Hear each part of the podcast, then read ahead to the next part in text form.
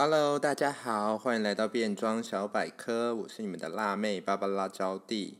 那今天是变装小百科的第一集，所以在第一集开始的这个时刻呢，我想要来跟大家介绍一下我自己。那我是一个非常喜欢变装文化的男同志，但我不会变装，但我就是非常喜欢这个文化。那另外一个部分呢，就想要来跟大家聊聊，就是当初为什么想要做这个 podcast 的原因。那一切的起源呢，其实是来自于第一个是呃，当初呃，因为我本身的工作是在做跟行销相关的工作。那我呃前一个老板是一个非常漂亮而且也非常严格的一个老板。那他那时候每两个礼拜会要求他 team 下面的人，就是分享一些日常生活中的一些小琐事，然后呃讲出一些自己的观点。那那时候我就选择了呃 Drag Queen 的这个文化来跟大家分享。然后那时候我就突然间发现说，诶，我好像嗯蛮了解这个变装文化的哦。然后就想说，哦，既然我可以用一些呃自己从一些比较不一样的观点，然后给大家一些不一样的看法的话，我觉得这个好像这个东西好像是蛮蛮蛮适合拿来跟大家做分享的。那另外一个原因就是因为我非常喜欢变装文化，然后我我其实蛮想要把这个变装文化推广推广，让更多人知道。结果殊不知我身旁这些朋友根本就也没有认真的想要听，每次播节目给他们看，他们也都没有在认真看。所以我就想说，好啊，既然你们不看是不是？那没关系，我就来让更多我来自己做一个 podcast，让那些想听的人来看。好，所以其实这最这两个原因是我最主要当初想要做这个 podcast 的一个呃主要的原因啦，应该是这样说。那做这个 podcast 呢，就是在未来我想要达到一个什么样的目的呢？第一个部分就是我就是因为我本身非常喜欢变装文化嘛。那我就想要推广给更多人，更多人知道。那另外一个部分就是，我觉得可以让那些喜欢变装文化的人，可以从一些呃不一样的角度去更深刻的了解这个文化。那它其实也不会，就让大家知道说，它不只是呃可能表面上大家看到的，就是变装美美的这样而已。它其实背后是有很多很多不一样的意涵的。嗯，那这个主要是我想要做这个 podcast 的一个目的。那接下来呢，就是想要跟大家讲一下变装小百科这个 podcast，接下来会用什么样的方式进行？诶，好，是我家的那个猫咪在旁边吵闹。好，那接下来就是变装小百科这个节目啊，主要接下来会有。呃，四个主题。那第一个主题呢，叫做招娣看秀。那招娣看秀这个主题呢，主要我会来聊聊说啊，就是会谈 RuPaul Drag Race 卢保罗变装皇后秀这个节目啦。因为这一个节目呢，主要就是让整个变装文化席卷全球的原因。那这个主题内里面的内容，我会来聊，用我自己的观点来跟大家分享说哦，就现至目前为止播到现在，常规赛季已经播到第十二季。播完了，然后《All Star》第五季正在播，那就是这些节目里面，我有一些什么样不一样的看呃观点，然后还有有什么样特别的地方可以让大家去注意的。那如果说大家对于呃每一季的内容啊，我聊的每一季的内容，大家有些什么不一样的看法的话，也可以就是拿出来跟我一起分享。那第二个主题叫做招娣变看的变装冲击。那变装冲击这个主题呢，我会用我自己的观点来跟大家分享一下，就是整个变装文化在全球现在目前的呃发生的一些现象。那这些现象呢，可能就是会从一些比较不一样的角度。那还有会从一些可能大家平常不会注意到的一些内容去做切入，比如说可能会从种族啊，或者是谈一些歧视的问题啊，或者是谈一些整个同志，呃，整个呃变变装在整个同志世界里面的一些重要的发展，这样这可能是大家平常不会注意到的，所以这个主题我会来跟大家聊聊，就是从一些比较不一样的不一样的角度带大家重新认识变装文化。那第三个文第三个主题呢，就会是比较轻松一点的主题啦，叫做变招弟看星。那这个主题我会想要呃，就是简单的去跟大家聊聊每一不是每一季，就是我自己很喜欢的一些变装明星们。那他们为什么我喜欢他们？跟他们在 RuPaul Drag Race Drag Race 里面到底有些什么样的特别的一些表现啊？这样子，那这个这个主题就蛮简单的。那第四个主题叫做呃变装相谈室。那嗯、就是如果有幸这个节目之后做一做，有一些多一点人在听的话，就是想说可以邀请一些也也喜欢变装文化的人，或者是聊一些跟可以找一些当台湾当地的 local drag queen，然后可以来跟我一起聊聊，就是大家对变装文化的看法这样子。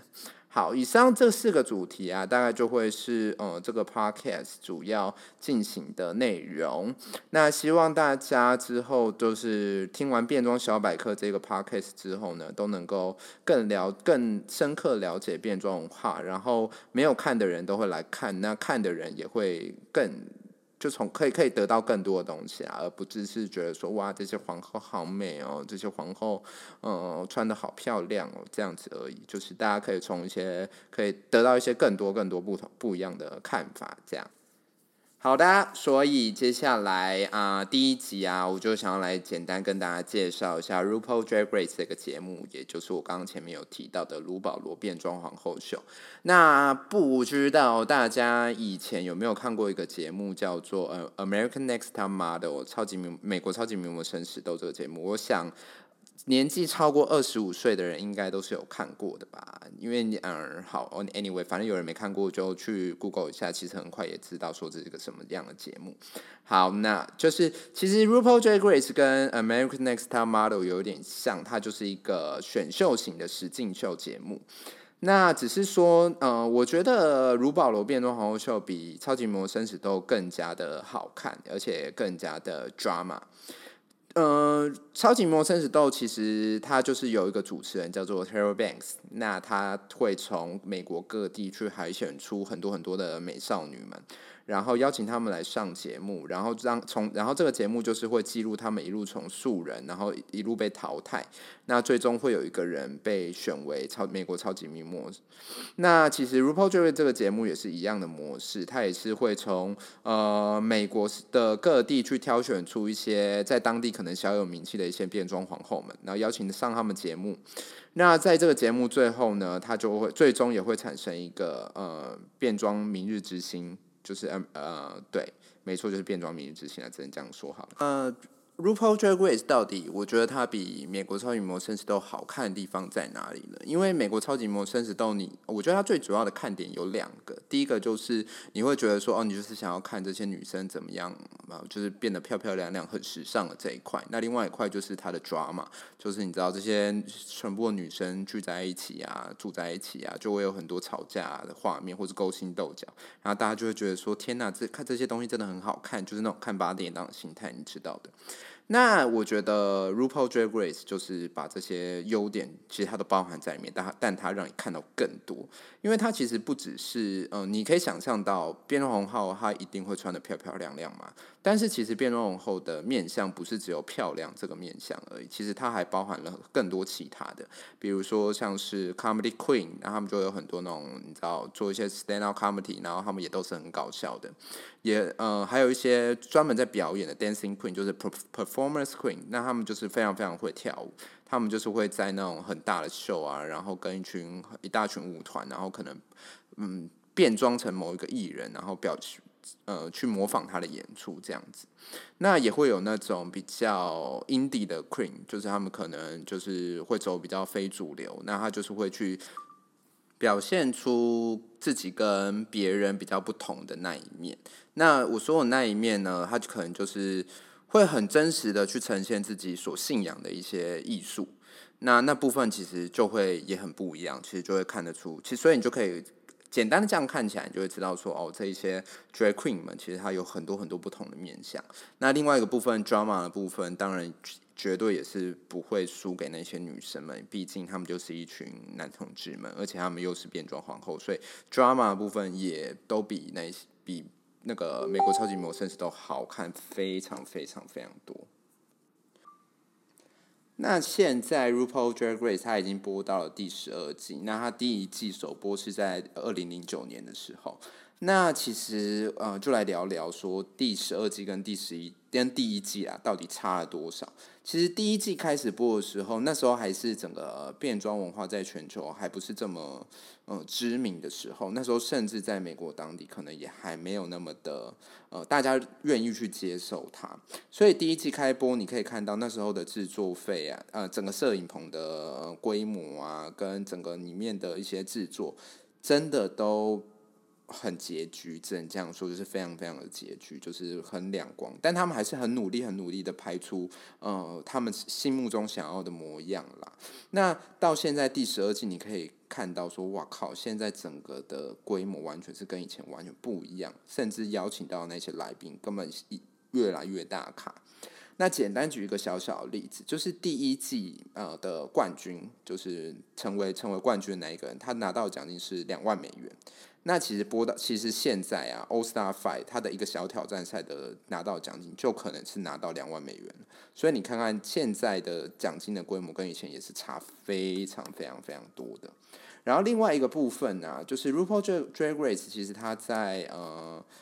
这几年，二零一六年他拿到了美国艾美奖最佳实境秀节目，然后 RuPaul 本人就是这个主持人，之后我也会开一集来好好的聊聊 RuPaul 这个人。还有，sorry，就是他也是在那一年也拿到了最佳实境秀的主持人。那其实你可以看到说，这个节目一路的演化，然后还有你看到这节目上面出现来宾也越来越大咖，你都可以知道说，嗯，变装文化的确是从这个节目开始逐渐的走向了主流。那他也在这个主流文化里面渐渐的去拓展出了一个自己的圈子。我觉得这件事情其实是非常非常感动的，因为他嗯真的是透过了一个这样子小小的节目，他就改变了全世界人对这一群人的看法。那说到全世界呢，其实 RuPaul Drag Race 他也把它版权卖到了好多好多其他国家，就像泰国，泰国就是第一个海外的 Drag Race 的版本出现。那后来，呃，在去年的时候也播出了英国的 Drag Race 的版本。那现在在下一个礼拜，呃，就是我录录音的下个礼拜，加拿大的 Drag Race 也要进行首播。所以你可以看到，这其实，嗯，就是你可以看到这个这个节目真的是把它的能见度扩拓展到了全世界，那也让变装文化让这不一样的国家也都逐渐的去接受了这样子，可能过去大家所认为可能是非常非常被大家看不起的一个文化。